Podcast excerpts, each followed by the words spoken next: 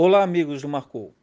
A Procuradoria de Justiça Desportiva recebeu na data de hoje ofício da Federação Catarinense de Futebol, dando conta que um atleta da equipe do Ercílio Luz atuou na partida contra o Brusque, dia 10 de abril, sem condições de jogo.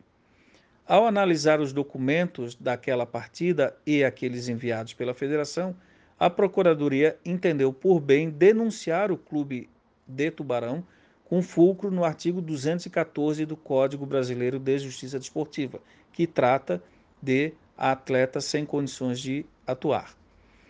A comissão disciplinar do tribunal irá se reunir na terça-feira que vem, às 19 horas, para analisar o caso, onde o Exílio Luiz será ouvido. Caso o Exílio Luiz convença os auditores de que não teve culpa, ele é absolvido e a tabela de classificação da primeira fase fica inalterada.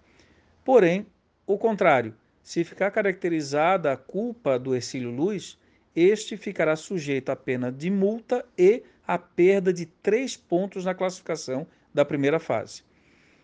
Nessa hipótese, caberá à federação, através do seu departamento técnico, determinar como o campeonato irá se é, desenvolver em relação à classificação do Ercílio Luz.